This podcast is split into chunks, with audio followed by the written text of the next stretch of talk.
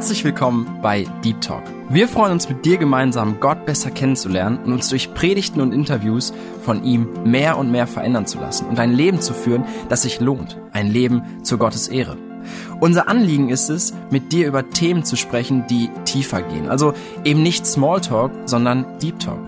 Sei dabei und lass dich herausfordern.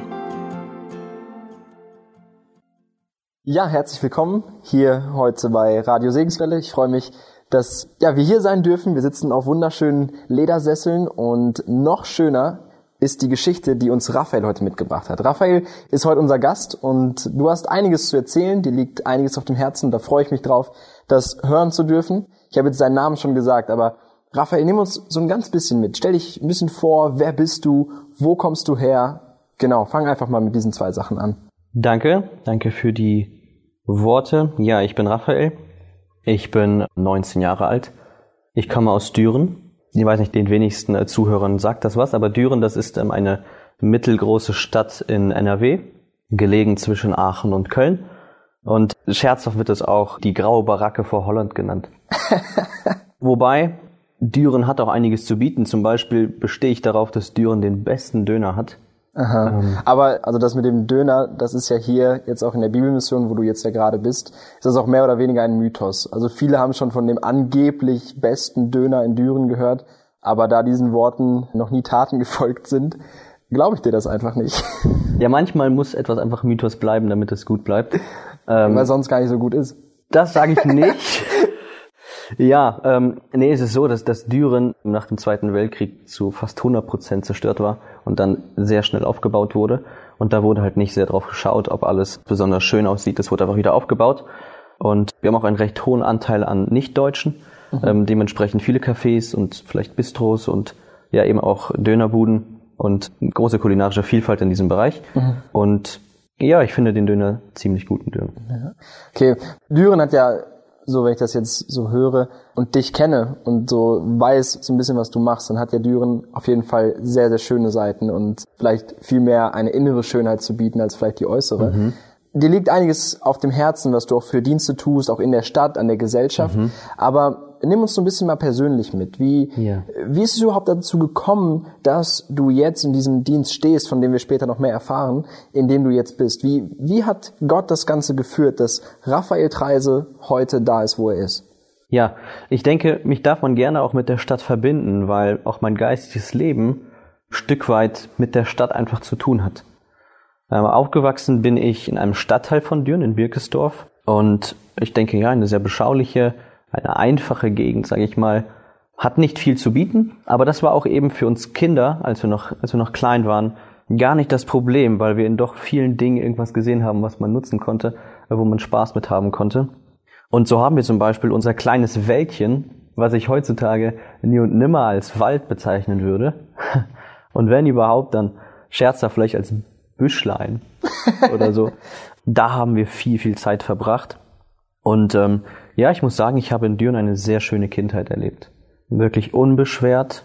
Und ja, in diesem Wald, da habe ich die Natur richtig lieben gelernt. Wir haben äh, mit den Geschwistern, ich habe drei, zwei Schwestern und einen Bruder.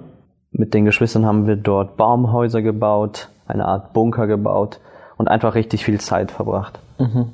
Und da haben wir auch einfach mal Dinge machen können, die vielleicht andere nicht machen durften. Mhm. Ähm, Zum Beispiel? Ja, einfach mal mit Äxten spielen. Also zum Beispiel, ja, so ein bisschen, so ein bisschen das ausleben, was man eben in Büchern liest. Mhm. Es war jetzt nicht im großen Stil, aber für uns Kinder war das schon was Besonderes. Ja. Und ähm, da hatte man dann auch immer irgendwas, was zu bieten, wenn man Freunde einladen wollte. Mhm. Also man konnte immer sagen, ey, willst du uns, zu uns kommen? Wir können bei uns im Wald weiterbauen oder so. Das war dann schon ein Anreiz und das hat dann auch Spaß gemacht und wir konnten uns, mhm. konnten uns gut beschäftigen. Und ich würde sagen, ich hatte eine wirklich sehr unbeschwerte Kindheit hatte eine schöne Kindheit. Das habe ich meinen Eltern, denke ich, zu verdanken, die auf uns aufgepasst haben, die uns nicht zu viel erlaubt, aber auch nicht zu viel verboten haben. Und da durften wir uns austoben. Und ja, ich bin auch in einem christlichen Elternhaus aufgewachsen. Mhm. Das spielt eine große Rolle, denke ich, in meinem Leben. Und ja, man wird nicht, man wird nicht gläubig geboren, aber man kann eben unbeschwert aufwachsen oder auch eben mit vielen Problemen und Sorgen konfrontiert werden. Bei mir war das so, dass wir von klein auf zur Kirche gegangen sind. Das ist eine Baptistengemeinde, nicht weit von uns, mhm. zu Fuß zu erreichen. Und sind wir auch oft einfach zu Fuß gegangen. Und da durfte ich aufwachsen schon mit jungen Jahren. Anfangs haben wir sogar direkt auf dem Kirchhof gewohnt. Wow. Und ja, auch da konnten wir uns austoben auf dem Kirchenparkplatz, Fahrrad fahren, Inländer fahren und so weiter. Da war ich aber noch recht klein. Ja, und an diese Zeit erinnere ich mich noch gern zurück, in der wir einfach als Kinder eine echte Freiheit genossen haben und frei von Sorgen und Nöten waren. Mhm. Und dabei immer so diesen quasi echten direkten Zugang zur Gemeinde gehabt, immer damit aufgewachsen, schon mhm. direkt, ja, wenn man auf dem Grundstück wohnt. Ich, ich kenne das selber, wir waren auch Hausmeisterfamilie und dementsprechend direkt auf dem beziehungsweise am angrenzenden Grundstück gelebt. So bist du quasi mit der Gemeinde aufgewachsen. Ja. Und das, ja, natürlich, ich glaube, das Zeugnis der Eltern, das prägt enorm, ob man mhm. das jetzt immer so bemerkt oder ob das eher so unbemerkte Prägung ist. Wahnsinn. Aber du hast es eben schon gesagt, man, man wird nicht gläubig geboren und Richtig. ein christliches Elternhaus ist ein großer Segen, mhm. aber ist nicht der automatische Schritt in den Glauben. Wie, wie ging es bei dir weiter oder wo kamen vielleicht so Schwierigkeiten? Mhm. Also ich hatte eigentlich grundlegend von klein auf ein Interesse, ein Interesse für Gott und ein Interesse an Gemeinde und am Christsein. Ich denke, mit sechs Jahren kann man noch nicht von einer tiefgehenden Beziehung reden, zumindest nicht im Erkenntnisstand nach. Aber ich weiß von meinen Eltern zum Beispiel, dass ich mit sechs Jahren einmal in den Kindergarten mit einer Bibel gekommen bin. Und ein paar Tage später dann, dann meinem Vater erzählt habe, dass sich ein, ein Freund im Kindergarten bekehrt hätte. Und nach ein paar Tagen, also habe ich mit meinem Vater wieder geredet und habe ihm dann gesagt, Papa, seine Bekehrung war nicht echt. Und ja, und davon erzählt mir mein Vater. Und ich kann mich selbst an vieles nicht mehr erinnern, aber den Erzählungen nach hatte ich wirklich früh schon Interesse. Mhm. Ich habe ja dann auch die Kinderstunde, eben die Jungschar, die Teenie besucht, so wie das ein normaler, ja, wie normaler Junge macht, der eben in einer christlichen Familie aufgewachsen ist. Und ich hatte in der Grundschule und auch in der weiterführenden Schule wirklich wenig Probleme. Und ich denke, das ist wichtig und hier will ich eigentlich auch jeden ansprechen, der in einem ähnlichen Kontext aufgewachsen ist, der aus einer ähnlichen Situation herauskommt, der kann das bestimmt mitfühlen, der kann sich darin auch sehen und wird das wahrscheinlich auch verstehen, was ich erzähle. In der Grundschule kaum Probleme, gehörte zu den Besseren. Ich erinnere mich zum Beispiel, dass ich nicht so gerne geschwommen bin und hatte da auch äh, Ängste vom, vom Schwimmen und so. Aber was andere mir erzählt hatten, konnte ich nicht teilen. Und in der weiterführenden Schule, ja, da kam die eine oder andere schlechte Note. Mhm. Aber das war nicht prägend. Ich konnte, ich konnte nach dem Schultag immer noch meine Schultasche wegwerfen und Fußball spielen gehen. genau. Ja, aber oft ist es doch so, dass wenn man keine Probleme oder Sorgen hat, dass man dann auch nicht jemanden aufsucht, der einem irgendwie aus einer Sorge oder aus Problemen helfen könnte.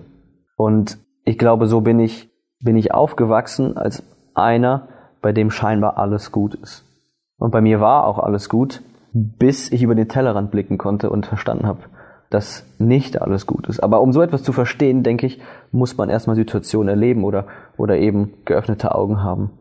Ja, das, ja, das kann ich gut verstehen. Ich glaube, man wird so, man, man wächst in so einer gewissen geistlichen Blindheit, sage ich mal, auf, dass man vielleicht einfach sogar in den Augen der anderen ein ziemlich makelloses Leben führt, mhm. ne? keine keine offensichtlichen Probleme zu erkennen. Oft hat man ja irgendwie diese diese Brücke, wie wir es auch in Hiob lesen, ne? dass oh, dem geht's gut, das muss ein guter Mensch sein so irgendwie. Ne? Und ich glaube, da ja dieser mhm. dieser Schritt das selbst zu erkennen, das ist ein großer Schritt. Mhm. Und ich finde deine Geschichte aus dem Kindergarten ziemlich bemerkenswert, weil jetzt, du bist jetzt keine sechs Jahre alt mehr, sondern ein bisschen älter, 13 Jahre später sieht man, dass jetzt zu einem ja deutlich höheren Erkenntnisstand dieses, dieses Herz des Evangelisten noch nicht verloren gegangen ist, mhm. sondern eher sich weiterentwickelt hat. Aber um evangelisieren zu können, muss man ja erstmal wissen, wovon man redet und was man weitergibt. Und du sagtest eben, ja, dass das dann vielleicht mit dem mit der weiterführenden Schule, den ersten Problemen und dann vor allem dieses über den Tellerrand hinausschauen. Mhm. Wie sah dieses über den Tellerrand hinausschauen bei dir aus? Ja, das war ungefähr 2015. 2015 war für mich ein sehr prägnantes Jahr.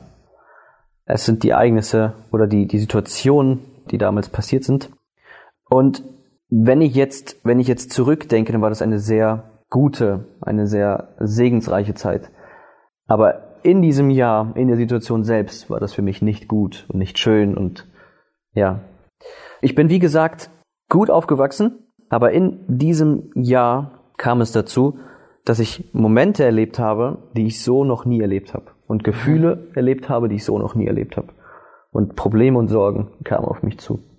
Und ich erinnere mich noch echt gut an einen Moment, wie ich draußen bin. Wir haben immer so eine Papiertonne aufgestellt und mhm. dann mit dem Basketball da reingeschmissen. Und ich spiele Basketball und realisiere, dass ich keine Freude habe. Wow. Ich, es war auch keine, es war auch keine tiefe Depression in dem Moment. Es war einfach ein, würde ich sagen, neutraler Gemütszustand. Aber das war für mich ungewohnt. Mhm. Ich war eigentlich voller Energie, habe eigentlich alles gegeben beim Fußball und ich habe auch richtig Spaß dran gehabt. Aber so ein, so eine innere Leere kannte ich gar nicht. Mhm. Und ich glaube, das waren die Momente, in denen Gott mir immer mehr gezeigt hat, wie abhängig ich von ihm bin. Mhm. Und dass zum Beispiel Sport oder ähnliches mich eigentlich gar nicht in diesem Sinne befriedigt. Und diese Momente häuften sich, so dass ich wirklich zu einer Zeit kam, in der ich wirklich eine tiefe innere Leere hatte. Aber eine, eine Leere, die mich nicht einfach fallen ließ, so dass ich einfach nichts mehr machen wollte, wie das ja oft irgendwie bei Depressionen ist, dass man ins Nichtstun verfällt, ins nicht, nicht Nachdenken, sondern es war so, dass ich da rauskommen wollte. Mhm. Und ich, ich glaubte ja an Gott. Ich war ja nicht gottlos in dem Sinne. Ich glaubte an Gott und ich habe ich hab einfach zu Gott gebeten, dass er mich, mich da rausholt. Und ich, ich erinnere mich auch noch gut, wie ich in meiner Bibel Psalm 6 gelesen habe. Da, da fragt der Psalmist, Herr, wie lange noch? Mhm. Ich glaube, das ist der Psalm 6. Wie lange noch? Und diese Frage habe ich mich auch gestellt, Herr, wie, wie lange noch? Wie soll das so weitergehen? Und ich habe auch meine Unfähigkeit verstanden. Mhm. Und ich meine, das bis dahin auch gar nicht verstanden zu haben. In der Schule konnte ich eigentlich alles selbst machen. Mhm. Äh, beim Fußball habe ich auch alles selbst hingekriegt. Aber jetzt, da in dem Moment, habe ich es nicht hingekriegt. Ich konnte mich selbst da aus dieser Freudlosigkeit nicht befreien. Ja. Und als Jungscharler oder im, im Teenie-Alter, da braucht man Energie, da will man was machen, will man was erleben. Und das geht eben nicht, wenn du keine Freude empfindest und daran eben auch nichts ändern kannst. Ja, wow. Ja, das, das klingt auf jeden Fall sehr interessant, so dieses, das zu lernen, wovon bin ich eigentlich abhängig. Ne? Viel, viel denkt man am Anfang oder immer wieder, denkt man, boah, ich schaffe das selber aus mhm. eigener Kraft, meine Fähigkeiten reichen dafür aus. Man, man fängt an, sehr ja in diesem Denken unterwegs zu sein. Aber was ich, glaube ich, bei dir fast noch spannender finde als den Gedanken der Abhängigkeit, ist vielmehr, dass ich glaube, dass du da lernen durftest, was erfüllt dich. Ohne dass man das vielleicht jemals so genannt hätte, kann ich mir vorstellen, bei mir ähnlich gewesen, dass man damals echt so seine, seine Erfüllung in den Erfolgen im Sport, in der Schule, in der Freizeit irgendwo gesucht hat. Und Gott war so eine Nebenbei-Sache. Mhm. Ne? So, man hat das mit Gott gemacht, ja, aber Gott war nicht der Kern oder der, der mhm. Fokus. Und wenn ich das jetzt so, so höre bei dir, glaube ich, dass, ja, wenn du, wenn du Basketbälle wirfst, während dein Herz so leer ist, dann zeigt das, ey, egal wie schön dieser Dreier jetzt war, befriedigt das nicht und ja. erfüllt nicht. Und so was, die Frage vielleicht, was erfüllt dich? Ja, und, und der interessante und auch wichtige Punkt bei der Sache ist, dass ich mich 2014 bekehrt hatte. Mhm. mhm. Also ein Jahr vorher. Ein Jahr vorher. Am, am 8.6.2014, da hatten wir einen Evangelisten bei uns in der Gemeinde zu Gast. Und da habe ich mich bekehrt. Aber wenn ich so leer bin und mich irgendwie nicht erfüllt fühle, dann frage ich mich, wie diese Bekehrung ausgesehen hat. Mhm. Und ich habe recht schnell eigentlich nach der Bekehrung schon begriffen, wie das eigentlich ablief, was in meinem Kopf davor ging. Es war nämlich so, dass meine Freunde eben eben auch in diesen Raum gegangen sind, in den ich dann gegangen bin. Und ich glaube, ich wollte einfach mitgehen. Mhm. Und wie gesagt, ich war nicht gottlos. Ich habe an Gott geglaubt und ich habe bestimmt schon irgendwie Verlorenheit empfunden und so. Aber ich erinnere mich noch richtig gut, wie ich aus diesem Raum rauskomme und das Lied gesungen wird, ich bin entschieden. Und die singen so voller Freude. Aber ich hatte diese nicht. Ich hatte sie einfach nicht. Und ja, ich hatte mich entschieden, aber hatte ich mich wirklich entschieden? Mhm. Also ja, ich, ich bin da reingegangen. Aber wie bin ich da wieder rausgekommen? Und ich konnte dieses Lied hören, aber ich, ich wollte das auch nachempfinden, aber das konnte ich irgendwie nicht ganz nachempfinden. Und so hatte ich mich bekehrt, aber mein, mein Leben ging im Grunde genommen genauso weiter. Mhm. Und ich glaube, hier darfst du dich auch angesprochen fühlen, wenn du etwas Ähnliches erlebst oder erlebt hast. Ein Leben, was danach keine Veränderung hat, ist vielleicht, ich will jetzt nicht zu viel sagen, aber ist vielleicht kein neues Leben. Ich erinnere mich nicht, wie ich wirklich anders wurde. Und ich erinnere mich auch nicht, dass ich, dass ich irgendwie mehr Sündenerkenntnis bekommen habe. dass sich vielleicht nicht alles 100% geändert hat, aber dass ich zum Beispiel mehr, mehr Erkenntnis bekommen habe darüber, wie, wie falsch und wie schlecht ich eigentlich bin. Das, das hatte ich nicht. Mhm. Und das hat sozusagen 2015 diesen Moment gebraucht, in dem ich verstehen durfte, dass ich abhängig bin von Gott. Mhm. Aber das ist ja noch nicht das Ende gewesen. Das ist noch nicht das Ende gewesen, Gott sei Dank. Oh ja. Äh, Gott sei Dank war das erst der, der Schritt, wo, wo Gott dich aufmerksam gemacht mhm. hat. Ey, was, was war das letztes Jahr? War das, das war schon eine bewusste Entscheidung, aber was war das Motiv für diese ja, Entscheidung? Ja, ja. Wo, wo führt das Ganze hin? Und ja, ich, ich bin sehr gespannt, wie Gott das weitergeführt hat, weil mhm. so ich, ich habe jetzt das, das Vorrecht, dich ja heute zu sehen und kenne die Geschichte ja auch nicht, nicht richtig. Ich, ich sehe dich heute und ich sehe, ja, was, was Gott dir aufs Herz gelegt hat und ich sehe heute definitiv, dass diese Leere verschwunden ist und dass dein Herz mit etwas erfüllt mhm. ist. Und lieber Zuhörer, wir haben jetzt schon dich lange, lange auf die Folter gespannt, wovon Raphaels Herz ihn jetzt erfüllt ist und was ihn so ja, was sein Herz bewegt, wo er unterwegs ist, wo er dient. Und wir müssen aber trotzdem noch mal ein bisschen weitergehen, bis wir zu der Arbeit kommen, die du, die du jetzt tust. Ich möchte es jetzt einfach den Hörern schon mal vorwegnehmen, beziehungsweise am besten machst du das. Wovon ist heute dein Herz erfüllt? Und dann kannst du uns, glaube ich, noch mal weiter mitnehmen, wie der Weg dahin jetzt schlussendlich mhm, war. Mhm. Mein Herz ist grundsätzlich von Jesus erfüllt. Von, von einem Frieden, den ich in keiner Weise in irgendeiner Art bekomme, nie bekommen habe und auch nie bekommen werde. Ein Wissen, dass ich gerettet bin, dass ich erlöst bin. Ich freue mich daran, anderen Leuten das zu erzählen, andere Leute zu sehen, wie sie das Gleiche leben. Mein Herz ist gleichzeitig aber auch von, von dem Wissen erfüllt, dass ich ein Sünder bin, dass ich Probleme habe, dass ich Sünden tue. Und mein Lebensstil ist, hoffe ich, von einer Nachfolge gekennzeichnet. Und ja, vielleicht wolltest du auf die Obdachlosenarbeit oder auf, auf die Bibelverteilaktion in Schweden hinaus. Es ist nämlich so, dass ich sehr gerne mit Menschen rede, die in großer Not sind, die Probleme haben. Ich mag es, ihnen zuzuhören und ihnen dann tatsächlich die beste Antwort geben zu können, nämlich ja das Wort vom Kreuz. Und ich mag es, die Bibel zu lesen und sie anderen weiter zu empfehlen. Aber ja, wie es dazu gekommen ist, das ist noch ein, das ist noch ein Weg, und ein sehr entscheidender, sehr entscheidender Punkt ist dann irgendwann 2019 äh, gekommen. Und wie es dazu gekommen ist, das will ich nochmal ganz kurz aufgreifen. Bitte, es war, es war ja so, dass ich gebetet habe, Gott befreie mich bitte aus dieser Sache. 2015 aus dieser Freudlosigkeit. Und Gott hat mich wirklich auf übernatürliche Art und Weise befreit. Ich kann mir vorstellen, dass wir heutzutage ein bisschen zu schnell darin sind, Dinge auf natürliche Weise zu erklären. Und Freude und Friede sind keine greifbaren Dinge. Und ich habe wirklich viel probiert. Aber ich weiß, Gott hat mir in dieser Zeit einfach wieder das gegeben, worum ich gebeten habe. Und ich habe wirklich eine tiefe Abhängigkeit zu Gott empfunden.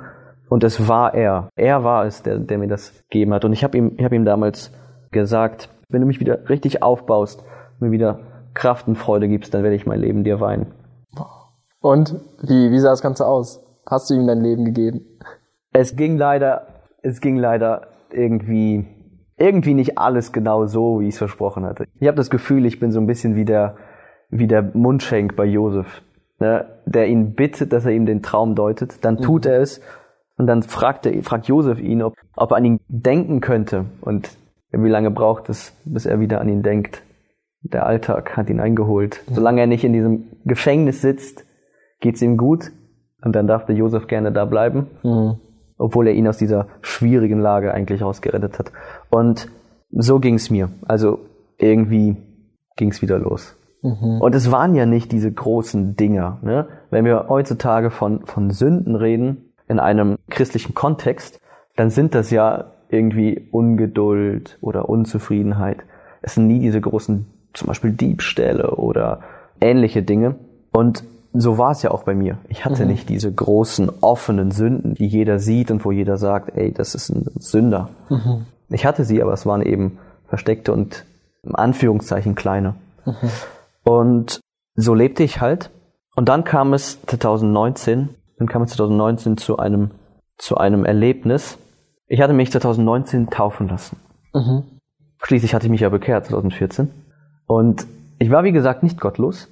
Und ich hatte auch, denke ich, einen bewussten Schritt bin ich damit gegangen. Ich mhm. hatte mich bewusst für Gott entschieden, hatte die Taufe angenommen, auch als einen Glaubensschritt. Und im Nachhinein muss ich sagen, was die Taufe war, wie viel ich davon wusste und was ich jetzt weiß, das ist ein Unterschied. Also was die Taufe wirklich war, das wusste ich in dem Moment nicht. Mhm. Und hier vielleicht auch an dich, lieber Zuhörer, wenn du vor der Taufe stehst oder deine Taufe schon hinter dir hast, dann will ich dich ermutigen, nochmal drüber nachzudenken und dich zu fragen, ob du wirklich verstanden hast, was für ein radikaler Schritt das ist. Es ist ein, ein öffentliches Bekennen, dass du zu Christus gehörst. Es ist ein Dazustellen zu Jesus und zu seiner Gemeinde. Es ist ein Sterben für die Sünde ein Auferstehen für das Leben mit Jesus. Und es ist viel mehr als nur ein, ein Schritt, den alle machen. Ja, definitiv. Also das ist, das fällt mir auch immer wieder auf, dass es wirklich ein, ein echtes Bekenntnis ist. Und es ist so schade, Wenngleich es, es ist vollkommen verständlich, aber es ist schade, dass es oft so dieser, dieser Schritt ist. Ne? Viele lassen sich taufen aus der Jugend und dann bist du plötzlich der Einzige und du glaubst aber eigentlich daran und dann gehst du irgendwie mit, hast aber gar nicht so richtig verstanden, was das bedeutet und das ist auch ja ein Zeugnis für die Öffentlichkeit und die Öffentlichkeit sieht ja das Leben. Wenn sich das Leben nicht wirklich verändert hat oder da kein lebendiges Zeugnis ist, was ohne Zweifel nur, nur Gott schenken kann, dass wir darin auch wachsen und wirklich leuchten. Ne? Ja, danke. Echt schön, dass du das teilst, dass du auch so ehrlich bist, weil ich glaube, das ist etwas, wo es uns allen gut tut, nochmal darüber nachzudenken. Ne? Jetzt auch nicht, nicht zu sagen, irgendwie meine Taufe war falsch oder mhm. wertlos, mhm. einfach nur um zu prüfen, so, was hat dieser Schritt in meinem Leben, den ich damals vielleicht bewusst gegangen bin oder den ich jetzt bald gehen möchte, was hat der für Auswirkungen? Ja, wie, ja. wie wirkt sich das aus? Und du hast eben schon kurz angerissen, dass du heute eine Bibelverteilaktion in Schweden machst, da kommen wir später nochmal hin, aber dass du auch mit Obdachlosen arbeitest. Und ich würde mal sagen, du hast es eben so, so schön benannt, es gibt diese offensichtlichen Sünden, wo jeder weiß, der, der Raphael zum Beispiel, der, lebt in dieser Sünde, das ist offensichtlich. Es gibt aber auch die Sünden, die wir erstaunlich gut schaffen zu verstecken, hm. die keiner von außen sieht, die aber da sind und die genauso tödlich sind wie die anderen. Ne? Also auf geistlicher Ebene, alle Sünden sind tödlich. Und da setzt du dich jetzt mit Leuten auseinander, die vielleicht mehr offensichtliche Sünden haben als, als innerliche, ne? die vielleicht drogenabhängig sind und wer weiß, in was für Dingen sie stecken, in was für Dingen sie leben. Wie kam es dazu? War das ein Punkt, wo du sagst, der Schritt der Taufe, dieser radikale Schritt, hat mich in der Nachfolge dahin gebracht, genau diesen Menschen das Wort vom Kreuz zu verkündigen? Ja, das ist eine, eine gute Frage. Und die Taufe und dieser Schritt in der Nachfolge, der war im Nachhinein überhaupt nicht falsch, in keiner Weise falsch. Das bereue ich nicht, dass ich das zu dem Zeitpunkt gemacht habe und ich habe das bewusst getan. Nur was, was es bedeutet und was ich danach erlebt habe, das wusste ich davor nicht. So. Und ich habe einige Monate danach etwas erlebt, was mich Gott sei Dank bis heute begleitet und geprägt hat. Ich durfte nochmal, oder ich durfte erkennen, was ein Christenleben für einen Unterschied machen kann. Mhm. Und da hat Gott mich wirklich demütigen müssen, als ich erkennen durfte, dass ich kein hundertprozentiges Leben für ihn führe. Und es geht ja auch nicht darum, dass du in allem perfekt bist. Es geht ja nicht darum, dass alles bei dir läuft, sondern es geht ja vielmehr darum, wie es auch in Epheser 6 heißt, es geht um die Bereitschaft zum Zeugnis. Es geht um ein Bereitsein für Jesus. Es ist ein Ich mach's, wie du es willst. Ich versuche es. Und ich erinnere mich an Predigten, die ich hören durfte von ähm, Paul Washer oder auch John Piper, an denen ich einfach realisiert habe, ich will Ganzes machen. Ich, ich bin wirklich jetzt an diesem Punkt, ich will alles geben. Ich bin wirklich mit dir mitgekreuzigt worden. Und ich bin wirklich auferstanden. Mein, mein altes Leben, das ist begraben. Nein, es wird nicht alles richtig laufen, aber ich werde versuchen, meinen Herrn zu ehren und wirklich alles zu geben. Und diese Momente kann ich in der Öffentlichkeit, sondern zu Hause privat, mhm. die haben mich, die haben mich so richtig geprägt. Und da hat mich Gott, äh, Gott sei Dank, auf eine andere Stufe meine Erkenntnis über meine Sünde und auch über meinen Gott gebracht. Und ich habe Hunger bekommen ich habe einen Hunger nach dem Wort Gottes bekommen, nach der Heiligkeit Gottes, nach der Gemeinde. Und so hat Gott mich einfach richtig verändert nach der Taufe. Stark, wow. Richtig, richtig genial. Ja, und, und in diesem Zusammenhang, wenn Gott einmal deine Bereitschaft haben darf, dann gibt er dir auch Aufgaben. Mhm. Und ähm, ja, witzig ist auch, witzig ist auch, dass ich mich noch an ein Gespräch erinnere. Und ich glaube, das war noch vor diesen, vor diesen Momenten der, der wirklich totalen Hingabe, in denen ich gefragt wurde, ob ich ins Missionsteam unserer Gemeinde, beziehungsweise welche Dienste ich übernehmen will. Und da war es für mich irgendwie noch so fremd, ins Missionsteam. Das ist für mich heute irgendwie, irgendwie seltsam, dass es so bei mir war. Aber ja, ich kam dann ins Missionsteam und da bin ich Gott so dankbar, dass er mir Brüder in den Weg gestellt hat, die eben schon viel weiter waren, die mich dann an die Hand genommen haben, mir die Bibel erklärt haben in vielen Dingen, mich mit Gesprächen beschäftigt haben, mir Fragen gestellt haben, mich einfach so richtig an ihrem Glaubensleben auch haben teilnehmen lassen. Ja, und das war richtig gut. Und in diesem Missionsteam, da durfte ich dann auch noch mal, durfte ich auch noch mal meinen Dienst, mein Blickfeld weiten, was alles möglich ist, was gemacht wird. Und ja, so durfte ich dann erste Berührung mit Mission haben. Wahnsinn stark. Ich finde es, wenn ich jetzt so nochmal weiter drüber nachdenke, über das, was du gesagt hast. Du hast gesagt, dass da diese Veränderung auch so aussah, du wolltest nach den Predigten, die du hören durftest, hast du plötzlich das Verlangen oder du hast feststellen dürfen, ey, mein Leben ist auf jeden Fall mal nicht hundertprozentig hingegeben. Mhm. Und dann die Konsequenz daraus, du hast Gott gesagt, Gott, nimm alles reiß auch den letzten Teil raus, bring Licht ins Dunkel, nimm alles. Ich will wirklich nicht nur drei Viertel gestorben sein, sondern ich will ganz gestorben sein. Amen. Und dann, und das, das liebe ich an dieser Geschichte, weil ich glaube, das ist für uns wichtig, und gerade vielleicht ganz, ganz besonders in unserer jungen, jugendlichen Generation, Du hast es eben gesagt, dann kam der Hunger nach Gottes Wort. Du hast angefangen, dich mit Gottes Wort auseinanderzusetzen. Du hast es begierig gelesen, darin geforscht. Du hast Leute, Brüder gefunden, die dir das Wort erklärt haben, die es ausgelegt haben, die dich ja. weitergebracht haben im Glauben. Weil ich glaube, das ist das Wichtige, ne? wenn, wenn wir die Bibel, wir müssen die Bibel kennen, wir wollen sie kennen. Das ist nicht ein, ich muss das, das wissen, ich muss das kennen, sondern wir wollen das. Wir wollen mhm. das kennenlernen. Wir wollen, weil das ist, das ist Gottes Offenbarung. Das ist sein Wort, wo er sich selbst uns vorstellt, wo wir ihn kennenlernen dürfen. wie wollen wir anderen davon erzählen, was wir selbst nicht kennen? Mhm. Und das mag ich, dass, dass wir das gerade bei dir richtig sehen. Es kam der Hunger nach Gottes Wort und aus Gottes Wort heraus kam diese Aufgabe, diese mhm. Aufgabe, die dich zu den Obdachlosen in Düren geführt hat. Ja. Wie sieht da dein Dienst aus, Raphael? Ja, in diesem Missionsteam hatten wir dann Ideen gesammelt, was machen wir? Und dann haben wir eine erste Weihnachtsfeier für Obdachlose veranstaltet und da kamen viel mehr, als wir gedacht haben. Wow. Das Problem in Düren ist folgendes. Ich glaube, man kann das so zusammenfassen. Also wir haben eine Entzugsklinik. Mhm. Das heißt, das ist keine Therapie, es ist eine Entzugsklinik und da machen halt viele ihren Drogenentzug. Nur das Problem ist eben, dass einige oder viele nicht einen Therapieplatz bekommen. Mhm. Und das ist, das ist total schwierig. Also sobald du einen Zug gemacht hast, solltest du in eine Therapie. Ne? Du solltest wieder Dinge lernen, du solltest Rhythmus in dein Leben kriegen, Arbeit, Kontakt und Beziehungen irgendwie wieder aufbauen. Machst du das nicht, kannst du ganz schnell am Bahnhof in Düren wieder landen. Und der ist nicht weit. Und das ist das Problem. Kriegst du keinen Therapieplatz nach diesem Entzug, wird, die, wird dieser Entzug eigentlich für dich wieder der Beginn eines mhm. neuen Teufelskreises. Und wie viele haben da schon äh, zigmal den Entzug gemacht? Und es ist dann auch so, dass von Städten von außerhalb die Menschen halt nach Düren kommen und dann mhm. aber am Bahnhof in Düren landen. Ja, und dann haben wir uns gefragt, was wir machen können und haben eine erste Weihnachtsfeier organisiert. Und äh, da kam viel mehr, als wir gedacht haben.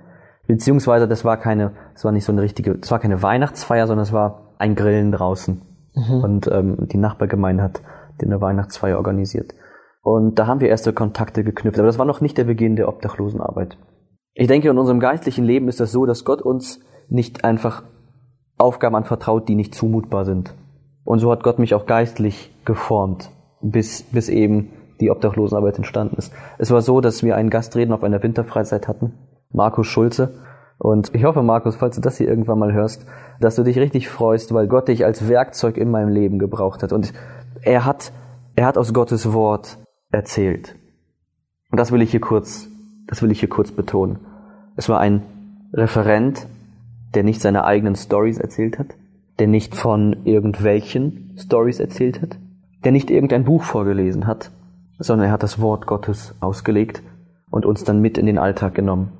Und das tat so richtig gut, weil Gottes Wort wirklich Kraft hat. Und er hat, es ging um Heiligung und resultierend aus Gottes Heiligkeit. Und da hat er uns bildlich an den Berg Sinai genommen. Mhm. Und das hat mich beeindruckt. Wie Gott am Berg Sinai sagt, nähert euch nicht. Ich bin heilig. Und wenn ihr euch nähert, dann müsst ihr sterben. Und Mose darf. Aber er darf ihn nicht von Angesicht sehen. Gott geht kurz vorüber. Und dieser heilige Gott, der ist dann im Neuen Testament. Und Jesus ist dieser Gott, der am Kreuz hängt, von den Soldaten bespuckt wird, geschlagen wird und der alle Sünden trägt. Und dieser Kontrast zwischen dem Gott aus dem Alten Testament und dem Gott im Neuen Testament, den fand ich so krass. Mhm. Aber es ist ein und derselbe Gott. Das heißt nicht, dass der Gott am Sinai ein anderer ist, sondern es das heißt folgendes, dass der Gott auf Golgatha unfassbar heilig ist. Und wie er dann auch erklärt hat, wie die Engel es wohl nicht verstanden haben. Wie Jesus auch hätte eine Legion Engel rufen können. Und sie sind im Himmel, wenn man sich das so bildlich vorstellt, und sie wissen, ihr Herr wird gekreuzigt. Derjenige, den sie von Ewigkeit angebetet haben. Derjenige, der ihr Herr ist und war. Und sie dürfen nicht helfen, obwohl sie so gerne vielleicht hätten geholfen. Und er hängt am Kreuz und auch darin beweist Gott seine Heiligkeit, weil er ihm wirklich seinen Sohn gibt. Er übersieht nicht einfach die Sünde und Schuld und vergibt einfach, sondern er geht den Schritt, opfert seinen Sohn, befriedigt seine Gerechtigkeit und damit können wir gerettet werden. Und dann wollte ich, ich wollte, ich wollte heilig leben. Und das war nicht dieses Müssen, was er auch betont hat, sondern es ist dieses Dürfen. Mhm. Und wie diese, wie diese Sklaven im Alten Testament, die bei ihrem Herrn bleiben wollten, so wie sie dann auch einem Frieden durchs Ohr gehauen bekommen haben, so sind auch wir Knechte, die bei dem Herrn bleiben wollen, gekennzeichnet von ihm. Und das hat mich beeindruckt. Und daraufhin habe ich dann eine Rechenschaftsbeziehung angefangen, die ich übrigens jedem empfehlen kann. Also wer irgendwie die Möglichkeit hat, eine persönliche Rechenschaftsbeziehung anzufangen, der sollte sie nutzen. Und da durfte ich, da durfte ich lernen, Sünden aufzudecken. Da durfte ich lernen, Sünden zuzugeben, zu bekennen, da durfte ich lernen, über meinen Glauben zu reden. Und da durfte ich wirklich geistliches Wachstum erleben. Und das war eben der, das war eben der jetzige Missionsteamleiter. Und äh, mit ihm zusammen, mit ihm zusammen durften wir dann die Obdachlosenarbeit auch irgendwann in größerem Maße beginnen. Genial. Ich habe schon von einem anderen Dürener bisschen gehört, wie das mit der Weihnachtsfeier oder mit dem Grillen, wie das angefangen hat, aber wie das auch schon dann so die ersten Schritte waren. Ich finde das richtig, richtig schön.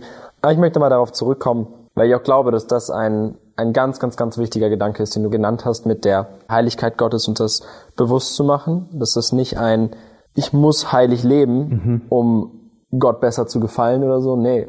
Gott hat uns schon geliebt, als wir alles waren, nur nicht heilig. Und wir sind nicht durch uns heilig, sondern durch ihn heilig. Und wir dürfen danach streben, in der Heiligkeit zu wachsen. Es war eben nicht diese, diese billige Gnade, die nichts gekostet mhm. hat. Ich finde diese Stelle so bemerkenswert, wo es heißt, durch sein Blut teuer erkauft. Ey, Gottes Sohn, Jesus Christus, musste dafür sterben, damit du und ich frei sein dürfen von mhm. Sünde.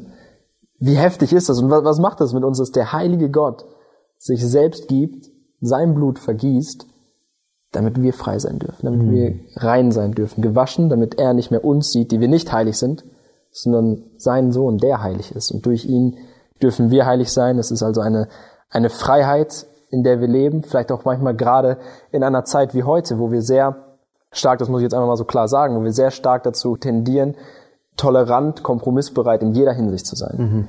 Und manchmal denke ich, ey, vielleicht hat uns das Evangelium gerade dazu frei gemacht, nicht Freiheit, alles zu tun, sondern Freiheit, Dinge zu lassen. Ja. Und das finde ich, ich weiß nicht, ob das an dieser Stelle gerade passend ist, ob du das nachvollziehen kannst, aber das liegt mir gerade voll auf dem Herzen, das, das wichtig zu machen.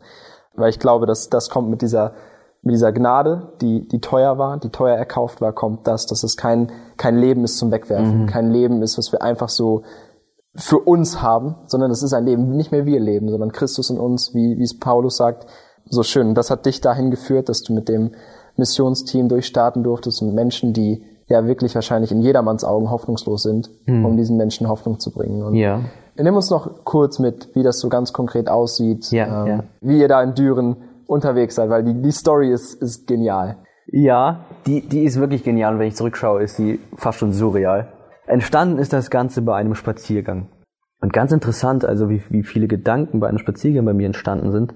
Ich kam von den Probetagen von der Bibelmission zurück und war einfach begeistert, wie die Bibelmission Projekte startet, die scheinbar nicht realistisch sind und dann am Ende schenkt Gott Gnade. Und so bin ich mit ihm eben am Spazieren, mit dem Philipp. Und mir kommt der Gedanke, lass uns doch ein Café gründen. Ein Café für Obdachlose. Und um ehrlich zu sein, ich weiß nicht, ob ich so richtig, also ich hatte kaum Kontakt zu Obdachlosen eigentlich. Und ich glaube, das war ein Gedanke von Gott. Ich glaube, dass er mich einfach als diesen Dominostein benutzen wollte. Und ich hatte wirklich nicht die Fähigkeiten. Ich hatte wirklich, ich hatte auch nicht die Ahnung. Und so haben wir es einfach angestrebt. Wir haben einen kleinen Plan erstellt mit dem Missionsteam, wer wann eine Schicht übernimmt. Anfangs noch mit einem Bus am Bahnhof. Mhm. Und so haben wir uns viermal die Woche an den Bahnhof gestellt und haben Kaffee ausgegeben, Gespräche gehabt und einfach Zeit verbracht mit den Obdachlosen. Ja, und jetzt schaue ich zurück. Ich bin jetzt hier ein halbes Jahr, etwas mehr bei der Bibelmission. Habe nicht mehr sozusagen meine Finger im Spiel, aber es steht ein Kaffee. Es steht ein Kaffee. Das Café hoffnungsvoll. Wahnsinn. Ja, das ist wirklich Wahnsinn. Und was viel wichtiger ist, mein lieber Freund Cassie hat sich bekehrt. Ein Obdachloser, mit dem wir in der Anfangszeit Probleme hatten. Der hatte einen Promillwert von drei bis vier jeden Tag. Kann man sich kaum vorstellen. Er hat in der Polizeistation mit vier, über vier Promille abgehustet. Und er hat sich bekehrt. Und ob Kaffee hin oder her, ob Besucher oder nicht, es hat sich einer bekehrt. Es ist einer gewaschen worden mit dem Blut Christi. Es ist einer hinzugetan zu der Gemeinde. Es hat sich gelohnt, jede, vielleicht jede Kosten, die entstanden sind, jede Mühe, jeder Tag hat sich alleine gelohnt wegen dieser Person. Und er ist ein treuer Nachfolger, selbst jetzt Mitarbeiter, ist kein Alkoholtrinker mehr, der ist äh, frei von, von vielen Sünden, hat sogar eine Wohnung, hat einen schön geformten Charakter. Ja, Cassie, das darfst du hören. so finde ich dich. Und ja, das ist die Obdachlosenarbeit. Ich selbst bin ja jetzt im Moment gar nicht mehr involviert. Ich durfte einfach nur irgendwie so ein kleines Werkzeug am Anfang sein und das ein bisschen mittragen. Aber jetzt steht eine ganz andere Aktion an. Beides aber gegründet auf dem Wort Gottes. Und vielleicht willst du das kurz noch ein bisschen teasern. Ja, aber ich möchte, ich möchte noch mal kurz weiter zurückschauen auf die Obdachlosenarbeit, weil, weißt du, ich denke, dass die meisten der Leute, die zuhören, nicht in diesem Kontext unterwegs sind, mhm. nicht den Zugang zu Obdachlosen haben, vielleicht sogar aus, aus Städten kommen, wo es gar nicht so viele Obdachlose mhm. gibt. Ich, mhm. ich komme zum Beispiel aus Lippe und Lippe ist ja auch so ein bisschen so ein Gemeinde-Hotspot. Also yeah. es gibt unfassbar viele Gemeinden. Das heißt nicht, dass es dort keine Not gibt, gar nicht. Ne? Aber es sind eher kleinere Städte. Kleinere Städte haben vielleicht nicht so eine, eine hohe Dichte an Obdachlosen. Mhm. Es gibt, gibt sie auch. Aber ich glaube, der Kontext ist nicht so bewusst, wir haben nicht so die Berührungspunkte.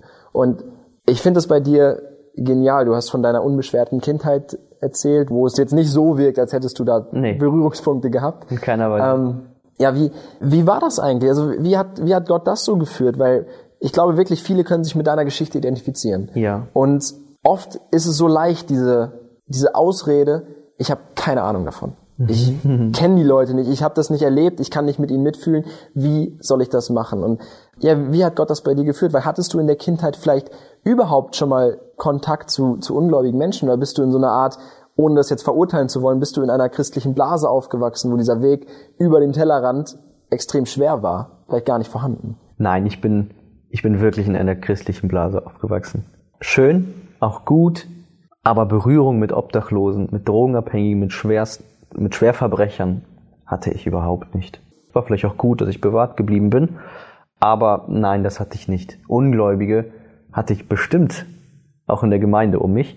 Mhm. Ungläubige im Sinne von nicht Wiedergeborene, aber wirklich, wirklich Gottlose und Leute, die den Glauben klar verleugnen, die hatte ich, hatte ich in der Schule höchstens. Und selbst da auf dem Gymnasium waren dann doch viele aus einem vernünftigen Elternhaus. Also nein, ich hatte, ich hatte keine richtige Berührung mit solchen Menschen. Und das war am Anfang auch gar nicht so einfach.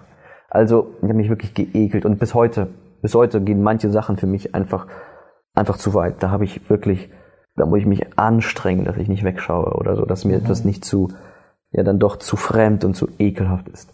Wenn auch gleich sich da doch echt was getan hat. Aber am Anfang, ich hatte, ich hatte große Schwierigkeiten. Also mein Freund, der war da ganz, der war, der war da ganz direkt. Der hat sich zu den Obdachlosen hingesetzt. Der hat, der konnte die sogar direkt umarmen, die Hand geben. Ich, ich, ich wollte nicht mal die Hand geben. Ne? Und gerade das Gerade das brauchen die ja. Jemand, der, sag ich mal, aus der, aus einer höheren Etage kommt, aus einem höheren Level, für sie zumindest, mhm. der sich dann zu ihnen gesellt, mit ihnen Gemeinschaft hat und auch körperlich keine Scham zeigt. Und ich muss sagen, es, es fiel mir am Anfang sehr schwer. Und doch hat Gott, doch hat Gott Möglichkeiten geschenkt, wie ich in diesem Bereich arbeiten konnte. Indem ich gar nicht der war, der immer vorpreschte, sondern das war mein Freund. Der hat gut Kontakte aufgebaut und ich war einfach immer dabei. Einfach dabei sein, mitmachen, Ermutigungen oder eben irgendwelche Dinge mit ihnen austauschen, aber nicht derjenige, der sich sozusagen, der den Juden ein Jude wird. Mhm. Ne? Und ja, vielleicht auch an dich. Du musst gar nicht, du musst gar nicht begabt sein in dieser Sache, beziehungsweise du musst es gar nicht wissen. Also manchmal ist es so, dass einem erst im Nachhinein die Dinge auffallen oder oft sogar.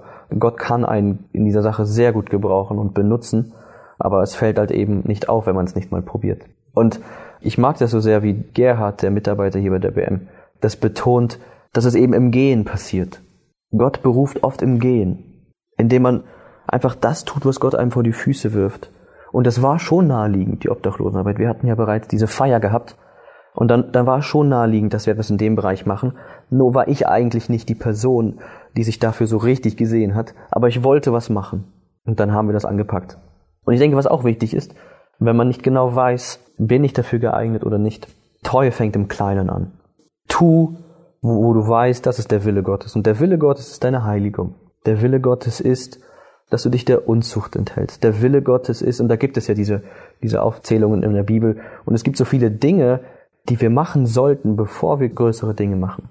Und das heißt nicht, dass wir ein Leben führen müssen, was perfekt ist, in keiner Weise, aber das heißt schon, dass wir eine Basis haben sollten, dass wir das Evangelium lieben lernen sollten, dass wir, dass wir uns auf die kleinen Dinge erstmal zu fokussieren haben, weil die dann doch oft irgendwie größer sind als die anderen. Ja, ich sehe auch total, also einmal, wenn, wenn du von dem, von dem Freund erzählst, der so ein bisschen vorpreschend war, ich sehe so ein bisschen, bin an die erste Missionsreise von, von Paulus und Barnabas so erinnert. Ist auch nicht alleine losgezogen, hatte jemanden, der ihn am Anfang so ein bisschen mitgenommen hat, bis irgendwann ja, genau. das Ganze bei den beiden jetzt so, so sich umgedreht hat, sage ich mal, dass dann Paulus der war, der vorgeprescht ist. Und ja, Gerhard sagte immer, das passiert im Gehen. Und ich weiß gar nicht, wer das gesagt hat, aber irgendwie fällt mir so dieses Zitat ein, Gott beruft nicht die Befähigten, sondern hm. befähigt die Berufenen. Ne? Und genau. ich glaube, das, das ist auch bei uns so wichtig, weil ganz ehrlich, und das ist ja eine gute Sache, ich glaube, das ist eine sehr wertvolle Einschätzung, ey, das ist zu groß für mich. Ich glaube, an diesem Punkt zu kommen, das ist zu groß für mich, das ist wertvoll. Oh ja. Aber zu wissen, für Gott ist das nicht zu groß. Und wenn ich merke, ey, Gott hat mir das vor die Füße gelegt, dann will ich den Fuß aufs Wasser setzen. Ne? Ich ja. will den Fuß aus dem Boot raus, aufs Wasser setzen, im Vertrauen darauf, nicht ich kann, mhm. aber Gott kann. Mhm. Und ich glaube, das ist mit der Obdachlosenarbeit da passiert bei euch in Düren. Das ist genial. Wir haben hier in den letzten Wochen haben wir immer wieder das Vergnügen, dass hier Leute aus Düren da sind. Und irgendwie bei mir das so, so, mich das beeindruckt, was Gott da tut und wie er euch da gebraucht, dass ich immer wieder frage. Und ich finde es so schön zu sehen, dieses Leuchten in den Augen von den Leuten und die dann erzählen, wie, wie das alles da passiert ist, wie Gott das getan hat, wie das klein angefangen hat, plötzlich ist da ein Café und alles Mögliche. Und ich finde das Wahnsinn. Und alles fängt so klein an. Absolut. Fängt so klein an. Und es kann auch das ist eigentlich gar nicht klein, aber für uns leider ist es oft klein. Mhm. Es fängt manchmal mit einer kleinen Bibel an. Mhm. Und so möchte ich ein bisschen überleiten ja. in das, Sehr was, schön. was noch, was noch da ist. Es fängt mit einer Bibel an. Ja. Was fängt mit einer Bibel an, ja, dein Glaubensleben. ähm, okay, dann können wir jetzt hier beenden. Nein, mit einer, mit einer Bibel, mit einer Bibel soll eine Aktion anfangen. Und ich, ich mag nicht so sehr das Wort Aktion, weil sich das irgendwie anhört, als ob das irgendwie aus dem Marketing kommt oder. Ja, und so ein kurzfristiger Gedanke ist in einer Aktion. Eine Aktion ist ja. etwas, ich mache das jetzt, dann ist es beendet und dann mhm. ist. Ja. Und es hört sich irgendwie so menschlich an, so menschengemacht. Nein, es soll eine Erweckung. Es soll eine Erweckung geben durch das Wort Gottes. Und hier nochmal ganz kurz das Wort Gottes in unserem Leben. Welche Rolle spielt das Wort Gottes in unserem Leben? Die Aktion oder die, die, die Erweckung, die stattfinden soll, die muss begründet oder die muss den Anfang haben im Wort Gottes. Und das, das fällt mir irgendwie so auf bei uns jungen Leuten, bei unserer Generation. Sola Scriptura ist manchmal nur noch ein Wort. Und das wird so oft in den Mund genommen. Es ist halt, ja, es ist halt ähm, Sola Scriptura, ne? Es gehört zu den, zu den Solas und das ist auf jeden Fall Zentrum unseres Glaubens. Nee, ich weiß nicht, ob das bei jedem Zentrum des Glaubens ist. Sola Scriptura Das war damals nicht einfach nur ein, ein Mainstream-Wort im kirchlichen Kontext, sondern das war ein neuer Gedanke oder ein eigentlich ein alter Gedanke, der neu aufgegriffen wurde, aber der so zentral war. Allein die Schrift. Und auch was ich am Anfang angeschnitten habe. Das Wort Gottes, das Wort Gottes hat Kraft. Und wenn es um Erweckung geht in deinem persönlichen Leben oder auch im Leben anderer, dann muss das Evangelium gestreut werden. Du darfst nicht deine Story, deine Erfahrung oder irgendwelche anderen Dinge als Grundlage benutzen, um anderen von Christus zu erzählen. Nimm das Evangelium. Nimm nicht irgendwelche Moralpredigten. Nimm das, worin Gott sich selbst offenbart hat. Und so komme ich dazu, nämlich wollen wir gerne, dass in Schweden eine Erweckung geschieht. Gestartet durch eine Bibel. Wir planen im kommenden Sommer oder in den kommenden Monaten im nördlichen Teil von Schweden, in Norrland, in jeden Haushalt eine Bibel zu werfen. Das wow. sind, das sind ähm, über 300.000 Bibeln und über 40.000 Kinderbibeln, also Neue Testamente. Und im Großen wollen wir ganz Schweden erreichen. Über drei Jahre ist es angelegt, ne? Richtig. Einmal die drei Regionen. Richtig. Der zentrale Teil Schwedens, der ist dicht besiedelt, aber es war nicht so groß. Der wurde im letzten Jahr verteilt. Im kommenden Sommer eben der nördliche Teil, der nicht dicht besiedelt ist, aber halt sehr groß. Und danach im Jahr, da soll der südliche Teil mit den Großstädten äh, Stockholm, Malmö, Göteborg. Genau. Und das sind dicht besiedelte Städte.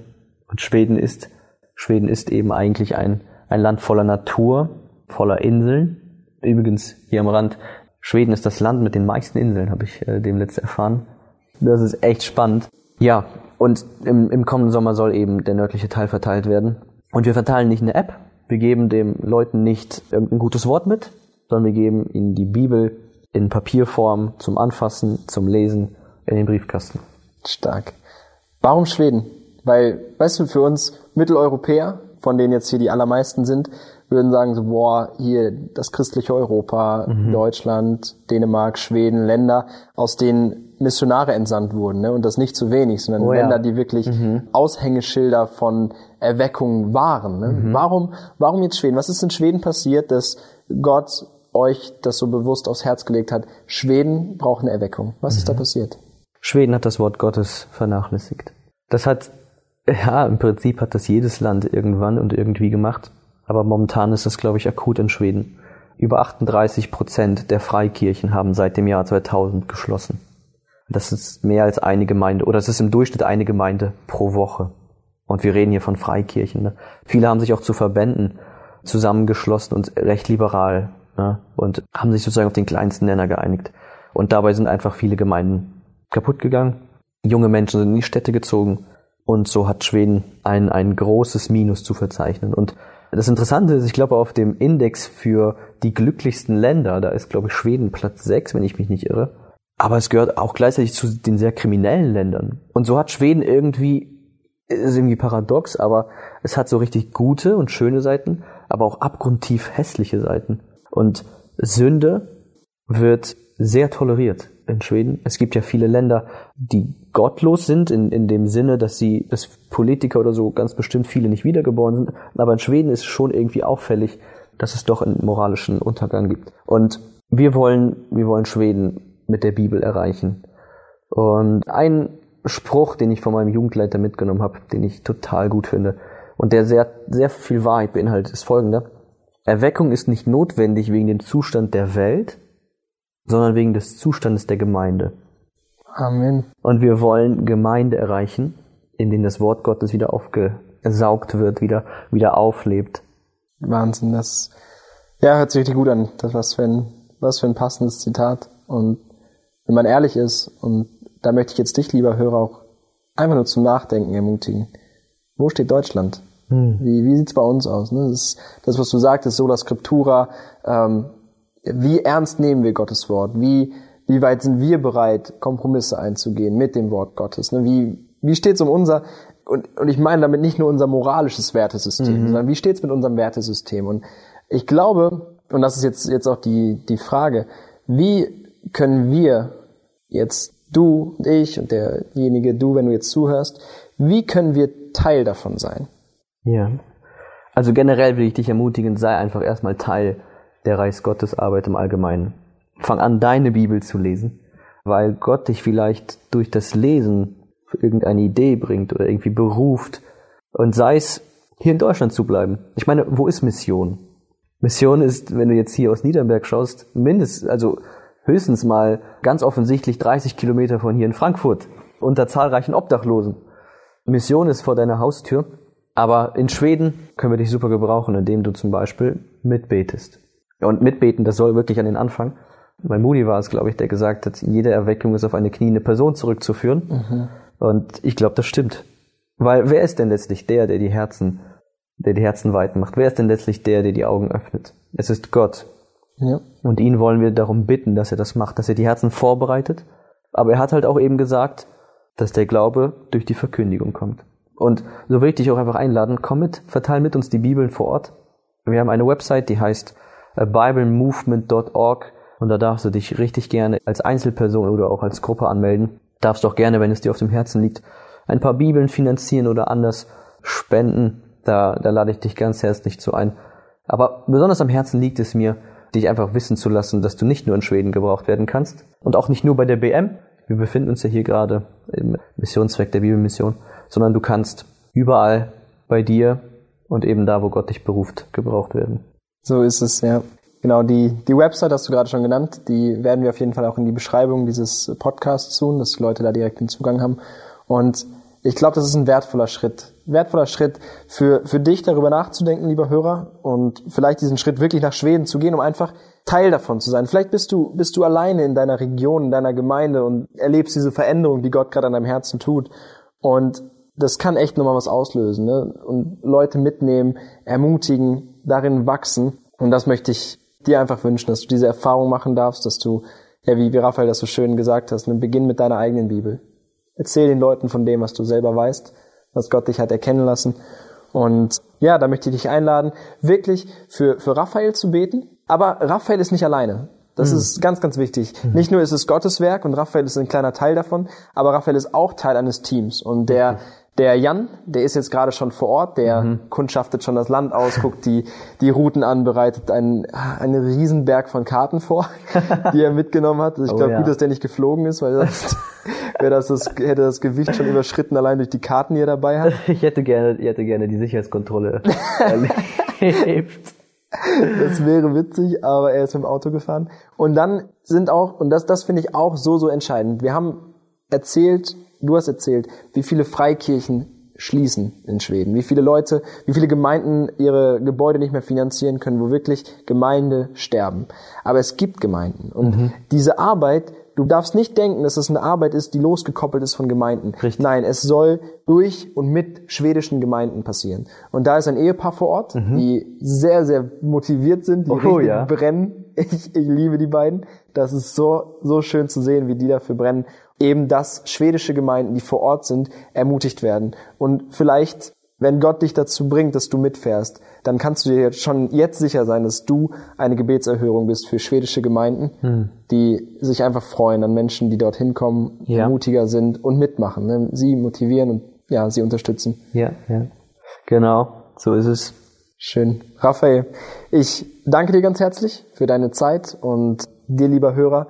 Ich hoffe, ja, du konntest was mitnehmen, du konntest dem Ganzen gut folgen und du bist jetzt nach diesem Interview, gehst du nicht unverändert in den Alltag. Nicht durch das, was Raphael gesagt hat, nicht durch das, was ich gesagt habe, sondern durch das, was Gott dir gesagt hat, was Gott in dein Herz gesprochen hat. Ich wünsche dir, dass dein Herz nicht das, das gleiche ist, wie es vorher war, sondern dass du mit einem nachdenklichen Herz hier rausgehst und es nicht einfach verpufft.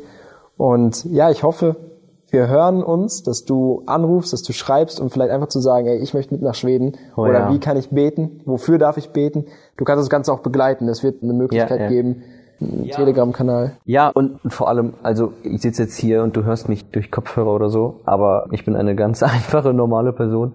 Also wenn du nach Schweden kommst, dann wirst du mit mir zusammen Kaffee trinken oder den ganzen Tag unterwegs sein. Also ich, ich kenne das, wenn ich Podcasts höre oder so, dann denkt man, oh, das ist irgendwer irgendwie nicht nahbar. Doch, klar, du kriegst meine WhatsApp oder meine Telegram-Nummer zum Schreiben. Das ist, das wird schön.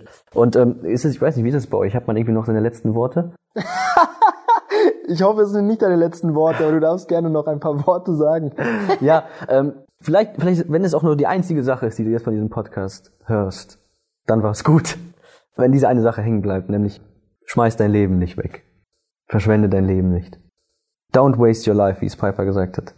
Das ist wirklich eine Bitte. Und egal wie, egal wann und egal wo du irgendwas für Gott machen wirst, verschwende dein Leben nicht. Lass es gebrauchen von Gott. Und wenn du keine Ahnung hast, dann bete drum. Aber mach irgendwas für den Herrn. Und gib ihm, ja nicht weil du musst, sondern weil du darfst, etwas von deinem Leben zurück, weil er alles gegeben hat. Amen. Amen.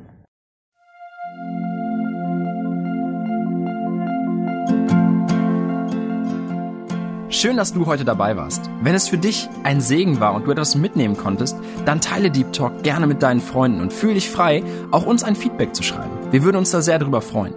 Wenn du heute zum ersten Mal dabei warst oder eine Sendung verpasst hast, kannst du alle vorherigen Sendungen auf Spotify oder auf Soundcloud finden. Mehr Infos über Deep Talk oder Segenswelle allgemein findest du auf www.segenswelle.de oder auf unserem Instagram-Feed, auch unter Segenswelle zu finden. Falls du Fragen und Anregungen, zum Beispiel Themenvorschläge hast, schreib uns gerne. Wir wünschen dir noch eine gesegnete Woche mit den Worten aus Kolosser 3, Vers 17. Und was immer ihr tut, in Wort oder Werk, das tut alles im Namen des Herrn Jesus und dankt Gott dem Vater durch ihn.